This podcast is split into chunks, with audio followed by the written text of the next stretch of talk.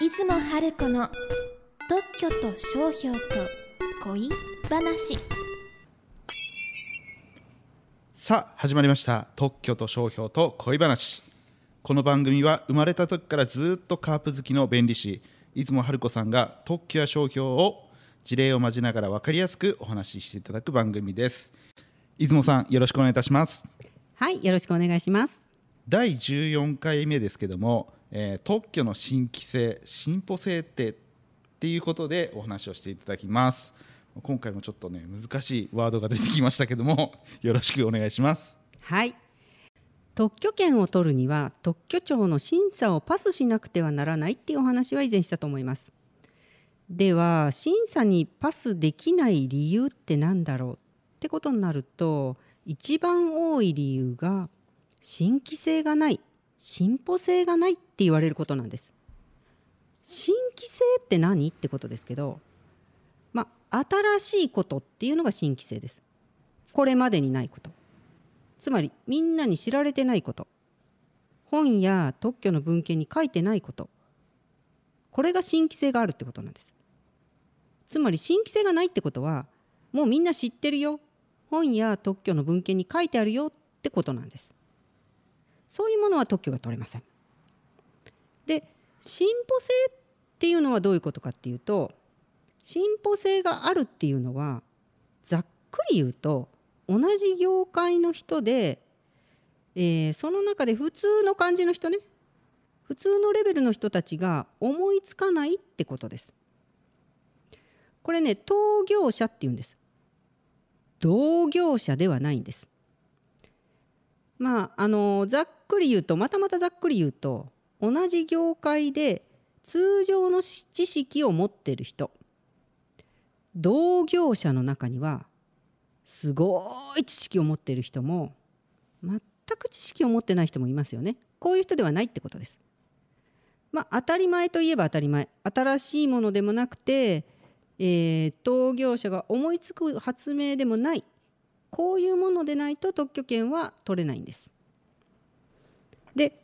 特許を取ろうとする方は今までにないんですよ。すごいんですよって思ってるんですよ。だから特許庁から新規性進歩性がないよって言われるとほとんどの方はめちゃくちゃへこむんです。でも大丈夫。ほとんどの場合言われるんです。だってね外国の文献が出てくるかもしれないしもっと多いのは特許庁の考え方とすれ違うこともあるんですよ。だから拒絶理由通知が来て新規性進歩性がないよって言われて特許権を取るのはそこからが勝負です。特許権を取ろうとすると特許庁からダメ出しされるけど頑張りましょう。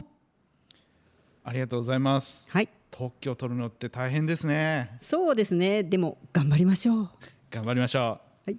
それでは最後に今日の恋話をお願いしますはい今日は新規性進歩性のお話をしました。新規性新しいことを始めるといえばカープですよね。トランペットの応援もジェット風船もカープが始めましたね。石崎さんトランペットの応援とジェット風船についてご説明お願いします。はい、えートランペットの応援はですねまあなんだろう。応援もう応援歌には必須。もうな応援歌では必須ですよね。まあジェット風船はよくあるあのラッキーセブンに飛ばすあの音が鳴りながら飛んでいく風船ですね。そうですね。はいこれ始めたのがカープなのでこれは新規性ですね。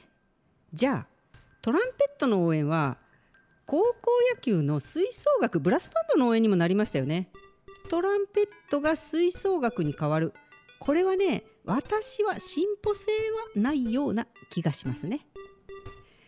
あの声出し応援ジェット風船も再開しました。カープ観戦もますます盛り上がります。皆さんで応援しましょう。ありがとうございます。はいありがとうございます。明日から9月スタートということで。はい。はい。もうね佳境に迫ってきましたけど。そうですね。はい。まあカープを応援していきましょう。はい、ありがとうございます。番組の感想やご質問はホームページのお問い合わせフォームからお願いします。ホームページはひらがなで「段」漢字で特許「段特許」で検索してください出雲さん今回もありがとうございました。ありがとうございました。